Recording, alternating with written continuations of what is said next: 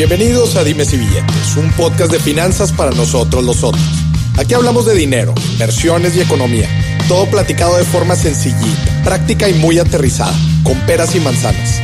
Yo soy Maurice Dieck, un fiel creyente de que necesitamos educación financiera para tomar mejores decisiones en nuestra vida. Y también creo firmemente que juntas la educación e inclusión financiera son pilares fundamentales para que todos tengamos una vida mejor. Así que prepárate. 3, 2, 1. Empezamos. Bienvenidos a un nuevo episodio de Dimes y Billetes, en donde, pues ustedes me han escuchado hablar en diferentes ocasiones de la importancia de planear. En las finanzas personales, la planeación debería ser un hábito, que lo hagamos todos los días, no nada más a mediano largo plazo, a corto plazo también, a, cualquier plazo tenemos que estar planeando y otra vez, no nada más en nuestras finanzas, ¿eh? en cualquier aspecto de nuestra vida, la planeación es un fundamento, es, a final de cuentas, es en dónde estamos, a dónde queremos llegar y qué es lo que tenemos que hacer para llegar ahí. La planeación financiera, importantísima en nuestra vida, porque siempre necesitamos finanzas. el componente financiero no lo podemos quitar de ningún aspecto en la vida. Y para eso me junté con una pues nada más y nada menos que una autoridad en el tema de planeación financiera y seguros. Yuya Martínez, ¿cómo estás? Bienvenida. Hola, ¿qué tal? Muchísimas gracias, Maurice. qué gusto, qué gusto me da que estés aquí en Dimes y Billetes, es tu casa. Yuya, hablando sobre un tema bien importante, ¿no? Que la planeación financiera. Antes de entrar a este tema, me gustaría que nos platicaras eh, un poquito de ti, tu trayectoria en todo este tema de la planeación? Pues primero, muchísimas gracias. Yo me dedico a dar asesorías patrimoniales. Soy asesora de seguros de diferentes compañías de seguros. Tenemos un despacho aquí en Monterrey y otro en Saltillo, Coahuila. Eh, lo que hacemos es asesorar a empresarios, a dueños de empresas, a altos funcionarios o a profesionistas independientes en esta área. Pertenezco a una asociación que se llama Million Dollar Roundtable. Sus siglas son MDRT donde solamente el 0.6% de las personas que nos dedicamos a seguros pertenecemos a esta asociación. Esta asociación nació hace 78 años en Estados Unidos, pertenece en 87 países. Además, colaboro en un grupo de estudio de seguros que se llama Atlantis.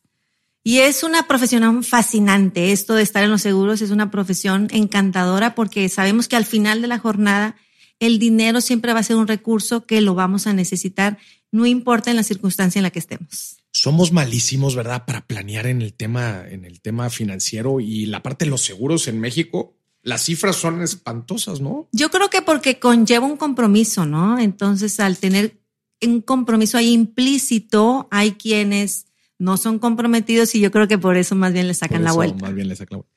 Yuya, platícanos un poquito de la planeación financiera, cuáles son los fundamentos, cómo podemos empezar a poner en orden eh, todo el tema de, planeación, de planear nuestra vida. Existen diferentes etapas en la vida, las necesidades financieras van evolucionando conforme vamos creciendo, las dependencias, etcétera. Entonces, las decisiones que, vamos tomando financieramente van cambiando, ¿no? Platícanos un poquito de esto. Exactamente, mira, si nosotros vemos la vida en cuatro cuadrantes, si hacemos un círculo, y dividimos en cuatro cuadrantes. Las expectativas de vida son de 80 años, ¿sí? Aunque dicen que ya nació el bebé de 100. dicen, ya nació el bebé de 100 años.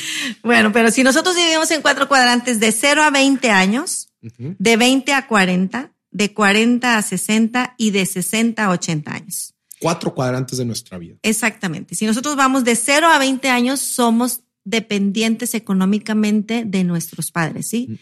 Esta etapa yo les digo que estuvimos becados porque fuimos a la escuela, viajamos, paseamos, comimos y nosotros solamente disfrutamos en esta etapa. Y eso del dinero, pues quién sabe, pues nada más me caía a mí mi mesada mi domingo y con eso vivía. Alguien más se encargó de eso, ¿ah?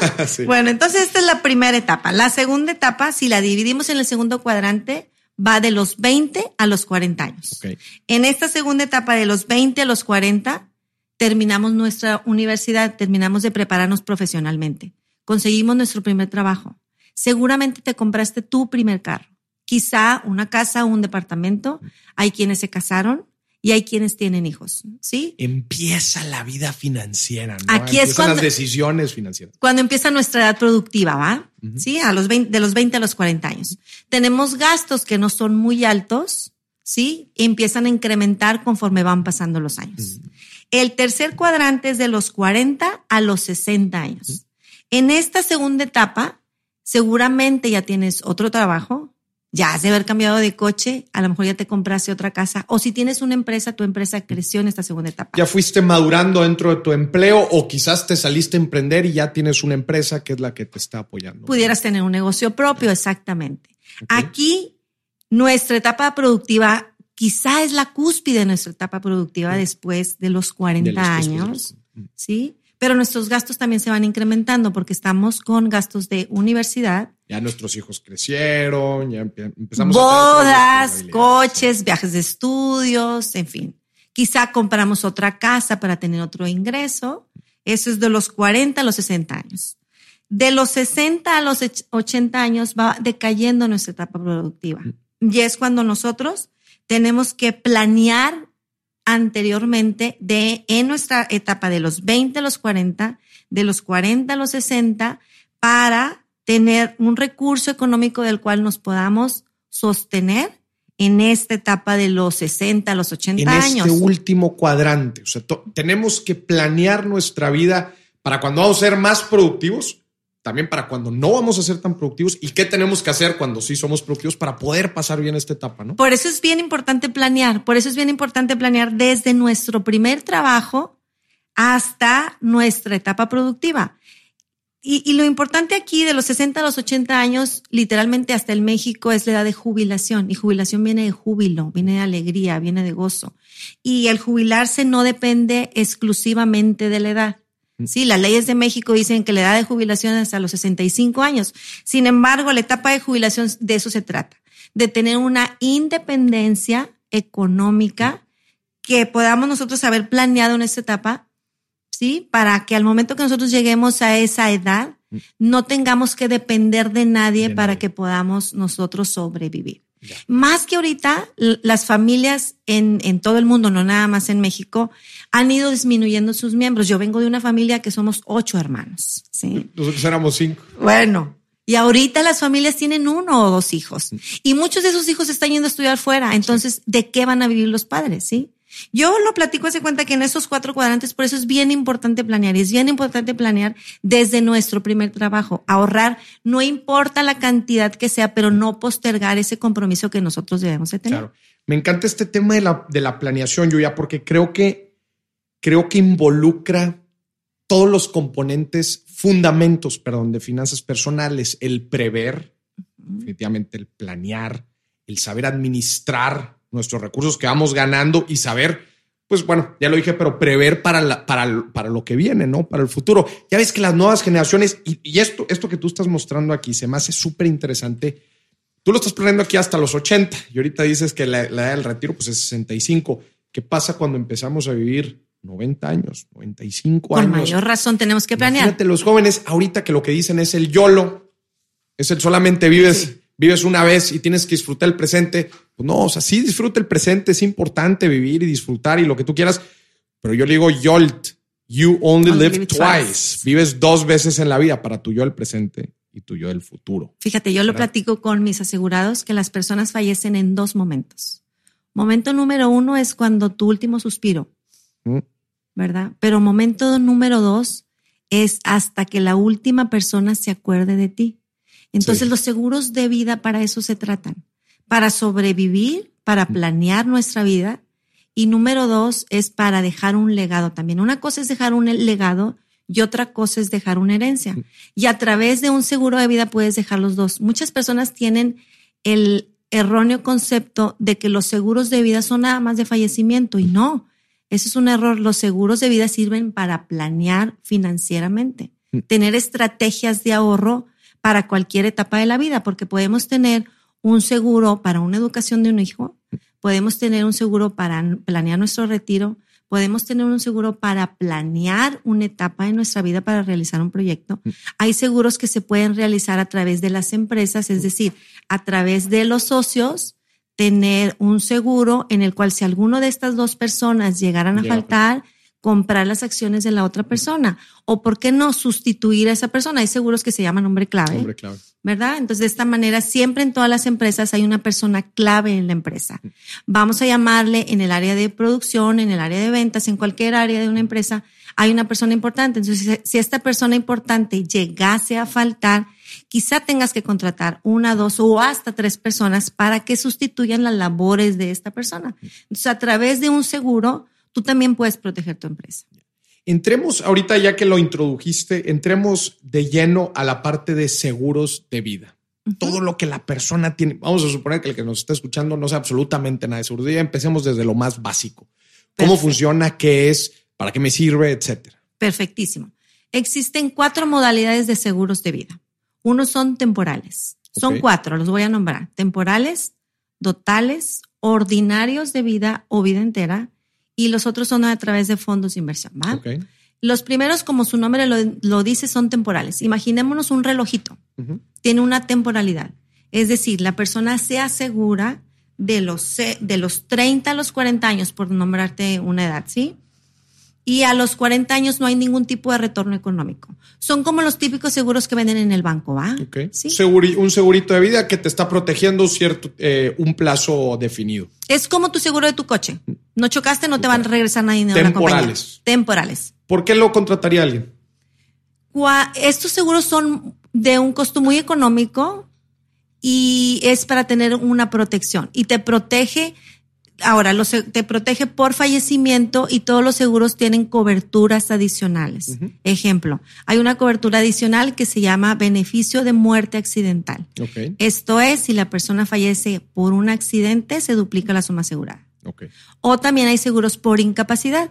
Por incapacidad, uno, se puede exentar de pago de primas o se paga una suma asegurada por esa Por incapacidad. esa incapacidad. Depende del seguro ya ahí específicamente. Sí. O- ¿Verdad? Sí, depende. Todos los seguros le puedes tú incrementar estas coberturas. Le- se las puedes dar como complementos a- al seguro. Ahora, estos seguros temporales son para alguien que necesita nada más un seguro de vida y que no quiera ahorrar a través de un seguro de vida. Ya. Este ejemplo también es cuando tú contratas un, que adquieres un crédito hipotecario que te incluye un seguro, es claramente un seguro temporal que te va a durar por el plazo en que tú terminas de pagar. Exactamente, así es. Es nada más por un periodo de tiempo. Si la persona llegase a faltar en ese periodo de tiempo que está el contrato, se indemniza. Que también ese creo que te incluye, bueno, algunos te incluyen también contra el desempleo y otras cositas. ahí. Exactamente. Ok, entonces es el primero, temporal. ¿Qué Ajá. más? El segundo son dotales. Ok. Y así como su nombre lo dice, es un dote. La persona empieza a hacer sus aportaciones y se puede hacer en un periodo de 5, de 10, de 15, de 20 años a edad 60 o a edad 65. Ok. ¿sí? La persona se fija una meta de ahorro. Ujú. Vamos a hablar en números redondos. A mí me gusta mucho como transmitir el concepto y hablar en números redondos. La persona tiene 30 años y quiere ahorrar 100 mil dólares, es decir, de los 30 a los 40 años. Entonces, cada año esta persona va a dar 10 mil dólares cada año. Tiene su meta bien proyectada. Sí. Si la persona llega a fallecer, sus beneficiarios reciben la meta que tenía proyectada. Se exenta de pago de primas y recibe, recibe su ahorro. Seguro de ahorro. Total. Total, pero está garantizado. ¿Qué diferencia existe con el banco? Si tú quisieras ahorrar ese mismo dinero en el banco, Pues sí. la persona Ahí se quedaste, muere exactamente y solamente va a recibir hasta donde se Pues quedó. lo que estuvo ahorrando, ¿verdad? ¿Sí? Estos seguros son, por ejemplo, como, se puede dar un ejemplo como seguros de educación para la escuela de los chavitos, ¿sí? Tú empiezas a ahorrar ahorita para la educación de los hijos y a, lo- a la edad del- de, los 18, de 21 años de los hijos, según hayas hecho tu contrato, se recibe el ahorro. ¿Qué sucede si el papi llega a fallecer? El niño como quiera va a recibir. Va a recibir su cantidad. O sea, la meta siempre se va a ver La cristalizada. mente siempre. sí. Que ahí tú también estás entrando en un compromiso de que tienes que estar, tienes que estar pagando recurrentemente lo que sea que haya eh, definido el contrato como pago, ¿no? Sí, las aportaciones de esos planes siempre son niveladas, o sea, siempre es la misma aportación y dependiendo del producto es el rendimiento que te va a dar. A través de estos que son totales son los planes que son para el retiro. Tú empiezas a ahorrar ahorita tus 30 años hasta tus 60 o 65 años y tú recibes el dinero que tienes proyectado o hay muchas compañías que manejan lo recibes en un solo dote o lo puedes diversificar en rentas mensuales vitalicias. Ya. estas opciones las tienes al final, ¿no? Adentro de cuando, cuando se te entrega. En, estos, en estos seguros del ahorro te dan rendimiento. Exacto. ¿No? Tu dinero te está dando rendimiento independientemente de si falleces, se cumple la meta, pero en caso de que no fallezcas, a ti al final te van a entregar ese monto más, más el rendimiento generado. Exactamente, por sobrevivencia. El ahorro lo puedes hacer en dólares, hay compañías que se manejan en pesos o también se puede manejar en UDIs. La mejor opción es en UDIs. ¿Por qué te digo que en UDIs? Porque el esfuerzo financiero que tú estás haciendo va a ser el mismo valor en el en valor futuro, ¿sí? Estás protegiendo contra la inflación. Exactamente. Buenísimo. Entonces, número dos, dotales. Dotales. Tres. El tercero son ordinarios de vida o vida entera. Estos son aportas por un periodo de tiempo determinado, vamos a llamar en un periodo de 5, 6, 10 años, 15 años. Tu compromiso de aportación termina, pero tienes un seguro de manera vitalicia. Es como si compraras un bien raíz, es decir, vamos a decir que yo vengo contigo y te invito a comprar el terreno aquí de enfrente y tú das aportaciones por 10 años. Al término de los 10 años ya no tienes ningún compromiso de pago, pero eso siempre, ese seguro de vida va a estar de manera de manera vitalicia. Como el primer, eh, como el primer seguro, el temporal, pero este es pues no temporal. Exactamente, esto es de manera vitalicia, es decir, la persona empezó a hacer sus aportaciones de los 40 a los 50 años. A los 50 años, si fue un periodo de 10 años, si la persona eligió por un periodo de 10 años, a los, a los 50 años termina su compromiso de aportaciones, pero tendría un seguro de manera vitalicia. Vitalicia y el dinero se lo regresan con los rendimientos. Sí, o sea, la suma asegurada. La suma. Estos son bien atractivos, Morris, porque estos tú aportas más o menos un 40%, un 30%, dependiendo de la edad, de tu suma asegurada total. Por eso te digo el ejemplo del terreno. Es decir, si tú, vamos a, vamos a suponer, tú das aportaciones en 10 años, por 30 mil dólares, si seguimos con los números redondos, por 30 mil dólares, al final, el día que la persona llega a fallecer, a su familia lo indemnizan con 100 mil. ¿Sí? Esos son bien atractivos. Tu compromiso de pago es por un periodo corto, pero tienes un seguro de manera vitalicia. vitalicia. Buenísimo. Entonces, ese era el tercero. El tercero. Y el cuarto es a través de fondos de inversión, que no lo manejan todas las compañías de seguros. Esto es, el asegurado da una aportación cada año y de esta aportación una parte se va a cubrir el costo del seguro ¿Mm? y otra parte se va a fondos de inversión. exactamente. No es nada garantizado. Hay seguros que, son, que son garantizados y hay otros que no son garantizados. Ya. Pero en este caso entonces no es, no es garantizado, pero tú tienes la protección del seguro más una inversión que tú estás haciendo. Lo que sí es garantizado siempre es el seguro de vida. El seguro de vida. El rendimiento que vayas a tener no es garantizado. De acuerdo. Buenísimo. Y entonces, eh, yo ya en, esta gama de, de, seguros de vida, especialmente en los chavos, pero, pero bueno, conforme vamos creciendo en la vida, ¿cómo transmites tú la importancia de tener un seguro de vida? Lo, lo que yo platico cuando voy así a una primera entrevista, dependiendo de el perfil de la persona, de las necesidades de la persona, hacemos un análisis de necesidades financieras. Es decir, dependiendo de la circunstancia de la persona y lo que quiera hacer. ¿Mm? Ya, ya descubriendo una vez lo que quiera hacer, hay quien dice, yo nada más quiero proteger a mi familia. Hay quien dice, yo estoy muy interesado en planear mi retiro o estoy muy interesado nada más en dejar un legado a mis hijos. ¿Mm? Dependiendo de eso, ya nosotros presentamos una propuesta. Y lo platico de manera, me encanta porque así como tú lo dices, con peras y manzanas, ¿Mm? así como de una manera así muy simple este, hago yo una casita financiera. Les digo, dependiendo también de, del aprendizaje que cada quien quiera tener, y, pero comulgo mucho con que en que menos es más, ¿verdad? Hay quien quiere hablar de valor presente, valor futuro, activos, pasivos y demás, pero de manera así muy sencilla, yo creo que todos los que nos están escuchando lo pueden como visualizar. Si nosotros hacemos una casita, imagínensela como aquella casita que dibujábamos cuando estábamos en la primaria, en el kinder, ¿verdad? La casita con, con, su, con su techito así como inclinado. Lo más importante, yo te pregunto a ti, lo más importante cuando nosotros vamos a construir una casa, que es que no lo vemos, pero es muy importante porque si no la casita se nos puede derribar. ¿Qué es lo los más cimientos. ¿no? Los cimientos, exactamente. Eso es lo más importante. Entonces, los cimientos financieramente dentro del área de seguros, y lo creo que en todas áreas para que no se nos vaya a caer nuestra casita financiera, son los cimientos. Entonces, cimiento número uno es tu seguro de gastos médicos mayores. Porque sabemos de tantas historias que las personas se ven desquebrajadas en su patrimonio o pueden tener una pérdida económica si llegaran a tener una enfermedad, ¿verdad? Y, y no llamemos de una enfermedad crónica degenerativa, porque una enfermedad crónica degenerativa nos va a recurrir a muchísimos gastos. Entonces, cimiento número uno es tener un seguro de gastos médicos mayores. Qué padre si lo puedes tener en una compañía privada, pero si no, en el seguro social. Digo, tienes que darte de alta pagando tus impuestos para que tengas ese beneficio a través del IMSS, ¿sí? Claro. El otro cimiento es tener un seguro de vida. No importa en la etapa que te encuentres, porque a lo mejor un chavo de 27 años va a decir, yo para qué quiero un seguro de vida.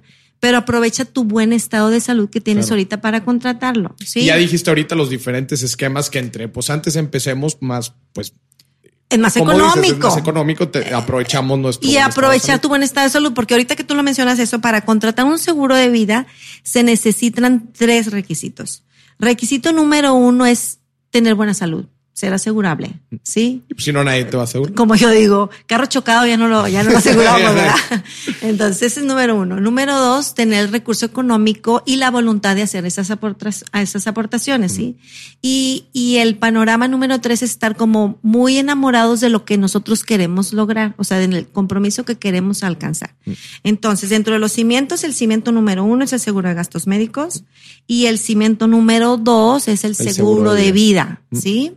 Si una familia tiene hijos pequeños, pues el- la necesidad de tener un seguro de vida es mayor que alguien que es soltero, ¿va? Claro. Ok. En el primer piso de la casa, yo les sugiero siempre que tengamos un ahorro de tres a seis meses para situaciones emergentes. Es decir, si yo no voy a trabajar por la circunstancia que sea de tres a seis meses, tener el dinero ahí en la mesa, ¿sí? El ahorro de emergencia. El ahorro de emergencia, exactamente. El, el segundo piso de nuestra casita debe de ser nuestro retiro.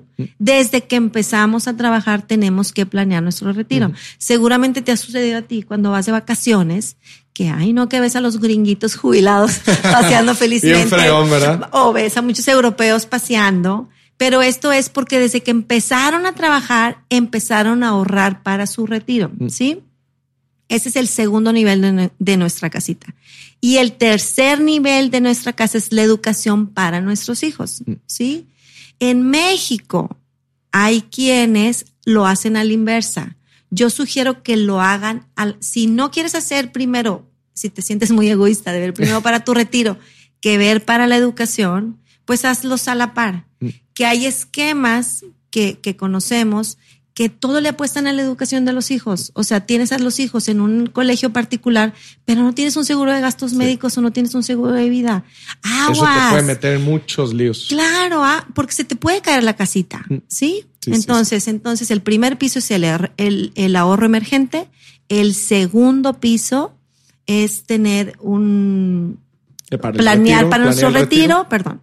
Y el, y el tercer piso es, es la educación. Y en el techo de nuestra casita, todo lo que quieras poner en riesgo, lo que sea especulativo.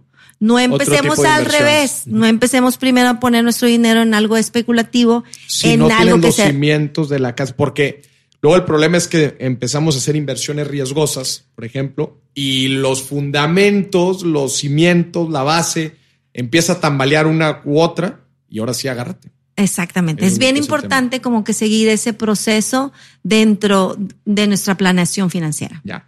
Yuya, una pregunta que me la hacen muy seguido. ¿Seguros para el retiro o invertir en la FORE? Muy interesante tu pregunta. De manera personal, yo comulgo, como dicen en el rancho, poner los huevos en diferentes canastas. ¿Qué ventaja te da hacerlo a través de una compañía de seguros?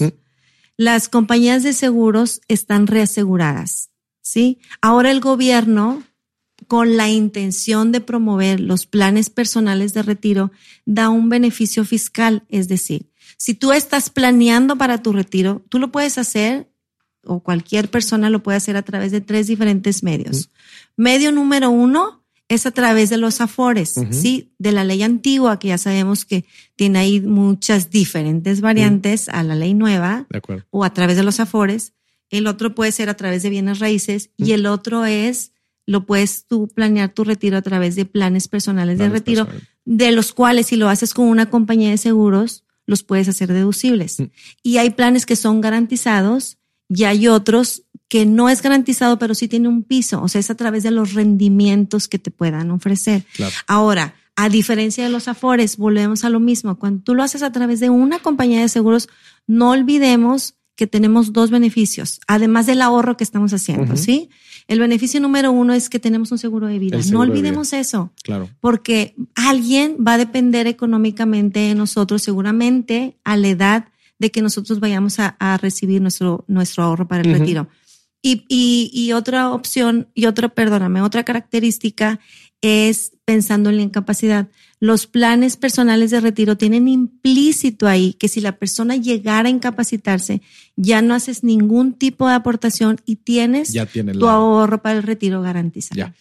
Qué importante, yo ya creo, es distinguir estas dos partes. O sea, una, una cosa es invertir para tu retiro y otra cosa es, de cierta forma, invertir y protegerte contra el retiro, ¿no? O sea, creo que pues tú al final de cuentas, como dices, tú no, no pones eh, todos los huevos en una misma canasta y estás teniendo diferentes beneficios y estás mitigando diferentes riesgos con cada una de las cosas que estás haciendo, ¿no? Pero sí considerar bien la diferencia, pues acá estás también protegido eh, un tema de fallecimiento, de incapacidad, etcétera. Y acá, pues bueno, es una inversión que estás haciendo. ¿no? Yo le veo como que tienes esos dos beneficios que son mm. plus, a diferencia de hacerlo de las Afores. Claro.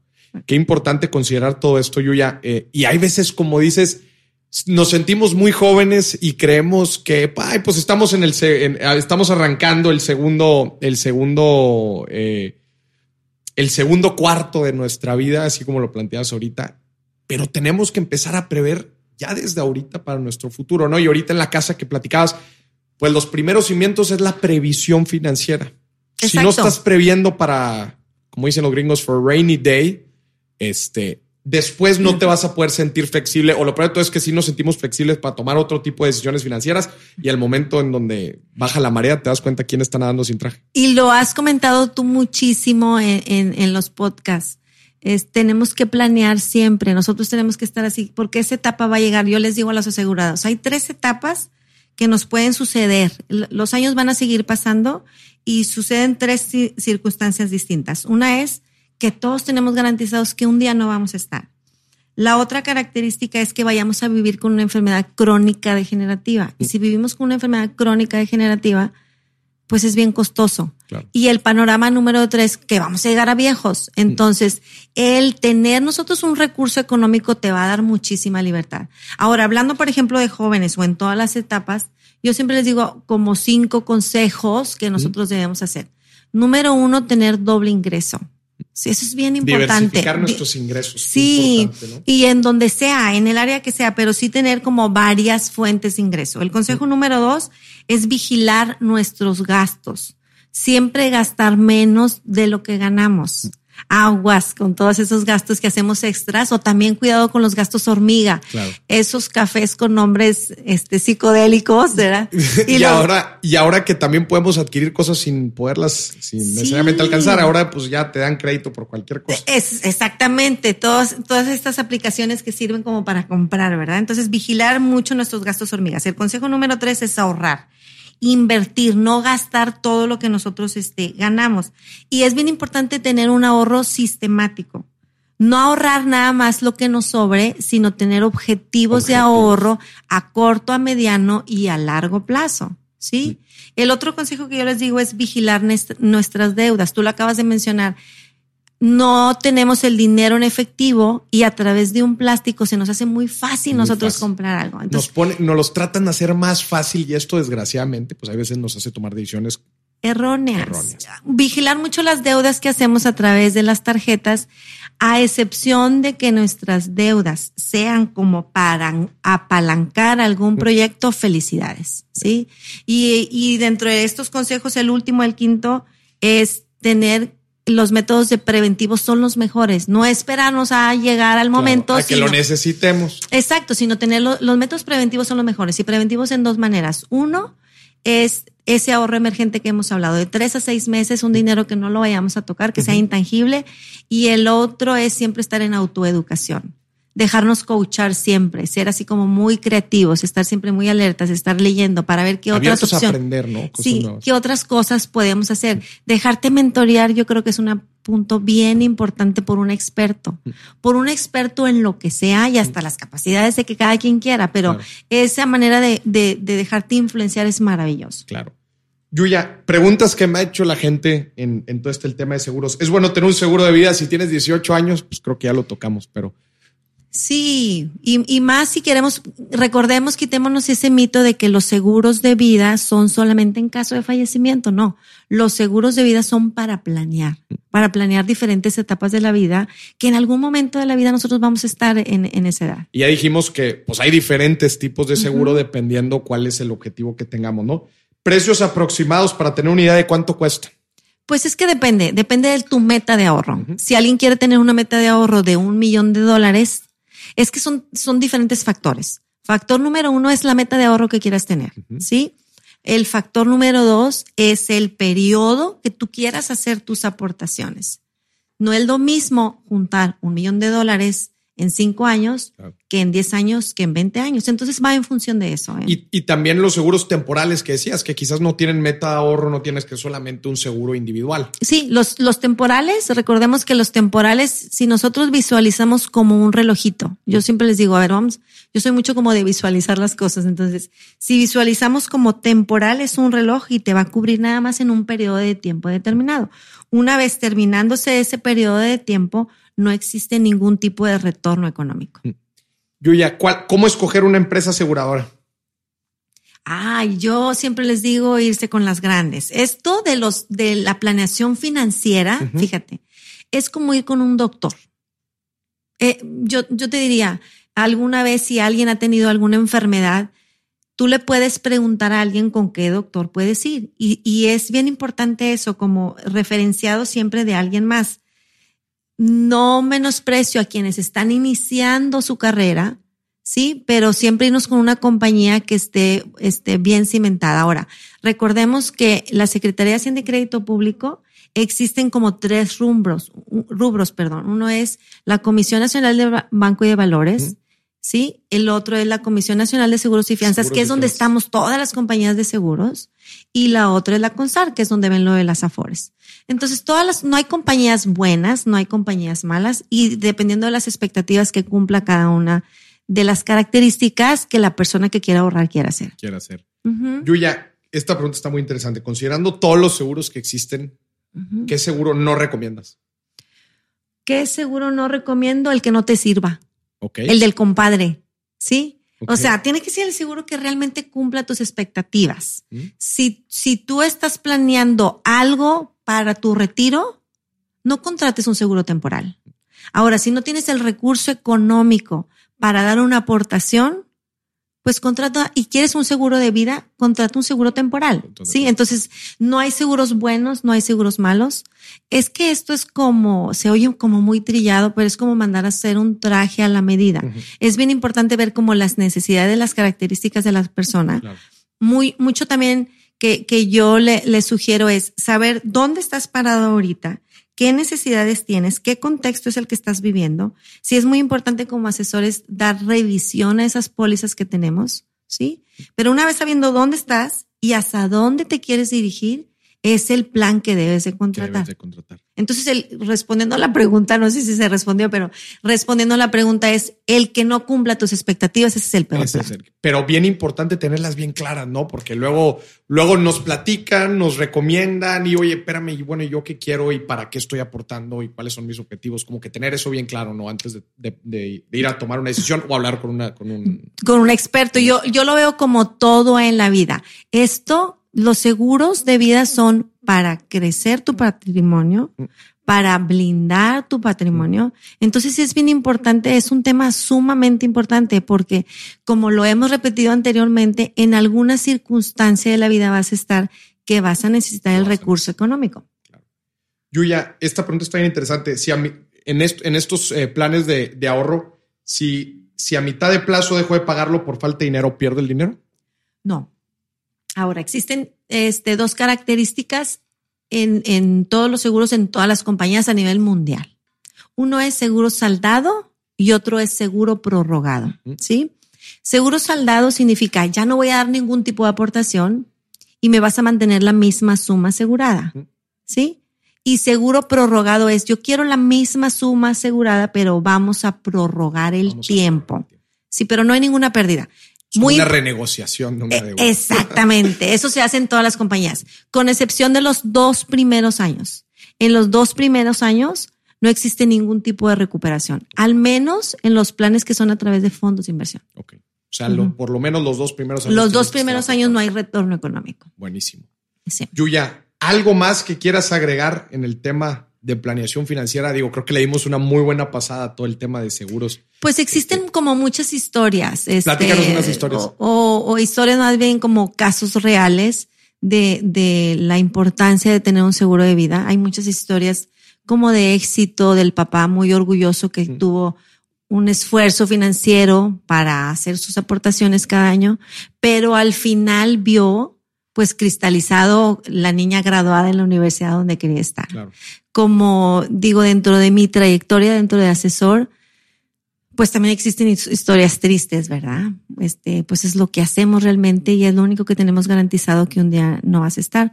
Este, dentro de los primeros contratos, que yo como asesora hice hace 15 años, yo en esta profesión tengo 15 años, una persona de Reynosa con un 2 de mayo contrata un seguro de vida, este, llega a la oficina, fue así como muy, ¿cuál sería la palabra? Así como muy celestial, porque es bien raro que alguien llegue y contrate un seguro de vida, siempre es como referido de alguien. Entonces llega la persona, contrata el seguro y, y no lo pagó.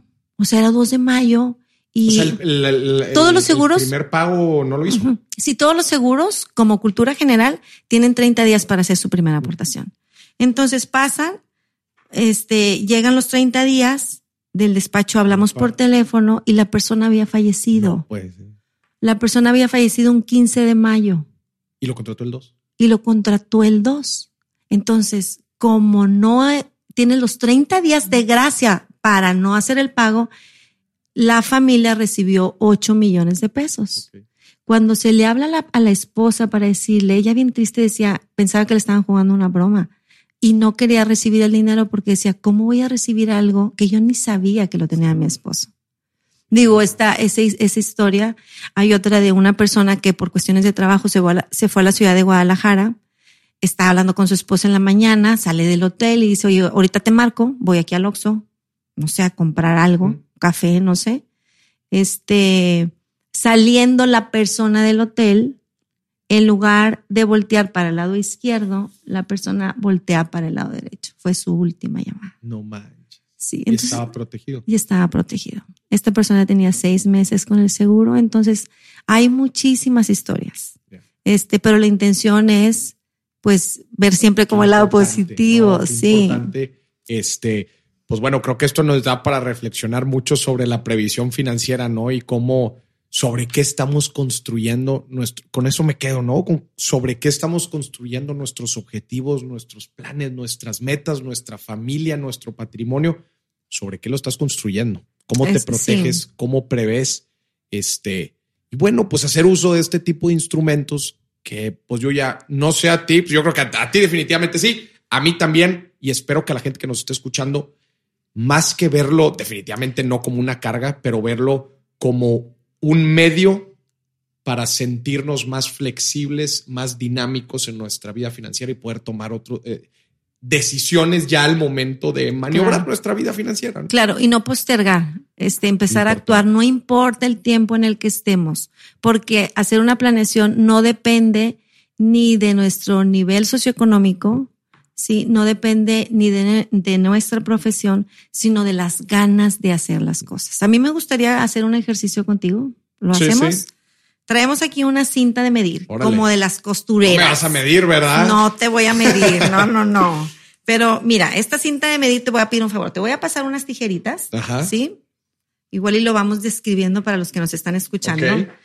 Si alguien sabe la edad de Morris, Es una cinta de medir. Si alguien sabe mi edad, que es un misterio, ¿eh? porque Pues, me lo preguntan mucho sí. y pocas veces lo he revelado y solamente en eventos en vivo. bueno, Este, pues ¿qué- lo va a revelar el día de hoy. Bueno, vas a edad. cortar en esa cinta de medir la edad que tú tienes. Ok. Ahora, una pregunta, ¿tu familia es longeva, Mori? Sí, mi abuelita ahorita tiene 92 y está enterita. Ok. O sea, ¿hasta qué edad te gustaría vivir? Sabemos que nada más el de arriba manda, pero ¿hasta qué edad te gustaría vivir? Pues Yuya, yo te voy a decir algo. Yo disfruto mucho la vida. Entonces, pues, ¿qué te digo? Pues, mi abuelita, quizás un poquito más, unos 95, 96. Hasta los 95, ¿Cómo ves? bravo, dale, dale. ¿Qué? ¿Vuelvo a cortar ahí? Vas a cortar a los 95 años. Entonces, en la cinta de medir, Listo, tengo el pedazo que es de mi edad hasta los 95. ¿vas a decir tu edad o no vas a decir tu edad? Este, mejor para que vayan a mis eventos presenciales. Muy bien, lo en los veo. eventos lo va a decir, ¿va? Entonces, de tu edad a hasta qué edad dices que 95. quieres 95.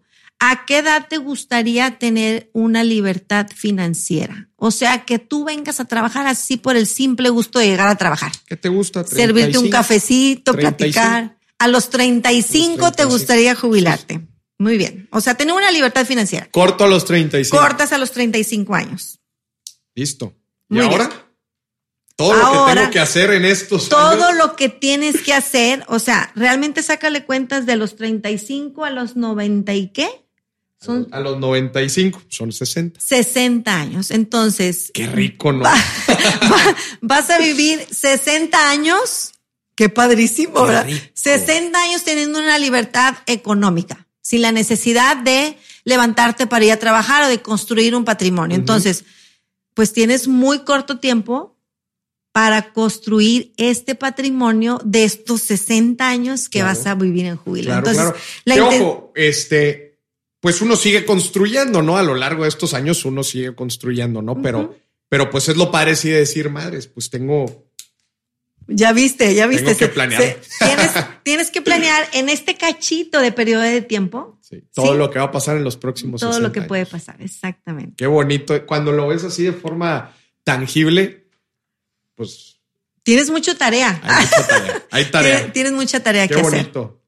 No, Yuya, pues muchas gracias. Este, les digo a la gente que hagan este ejercicio, esto lo que acabamos de hacer con las cintas, para que vean también pues, lo que han vivido, los años que llevan de vida, lo que viene hacia adelante, este, las decisiones que vamos tomando, eh, tanto para el retiro como para nuestra familia, qué es lo que viene hacia adelante en nuestra vida en temas de dependencias, en temas de, pues, a dónde le estamos tirando nuestra vida, ¿no? ¿Cuáles son nuestros objetivos?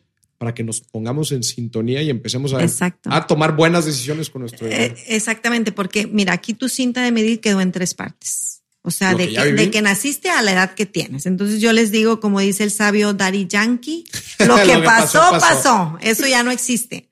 Y luego la segunda etapa es todo lo que tienes tú que hacer y planear para vivir de tu jubilación hasta, Hasta los mi 95 años.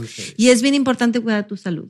Es un tema también bien básico, bien importante cuidarnos financieramente, cuidar nuestra salud, cuidar nuestros pensamientos, porque de nuestros pensamientos es donde va a radicar nuestra manera de actuar. Cuidado con lo, que nos estamos almacenando en nuestra mente. Y muchos paradigmas, ¿verdad, Yuya? O sea, es importante conocer bien cuáles son esas creencias limitantes, cuál- cuáles son esas, esas eh, creencias que están dictando la forma en que actuamos. Y si esa forma que actuamos nos está llevando a donde queremos o no.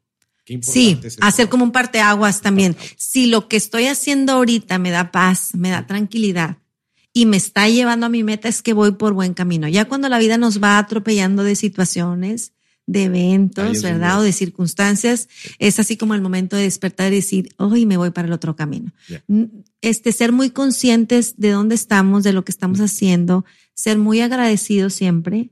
Y esto te va a llevar siempre a tener una buena planeación en la vida. Qué importante, Yuya. Oye, te agradezco muchísimo. ¿Dónde te puede encontrar la gente para platicar más sobre el tema de seguros, de seguros. planeación? Eh, ¿Dónde te pues pueden me, me pueden encontrar en Instagram como yuya.mtzm. yuya.mtzm M. M. Ajá. O el correo, si alguien gusta mandar algún correo, contestamos todos los correos. Es Y de Yolanda. Y.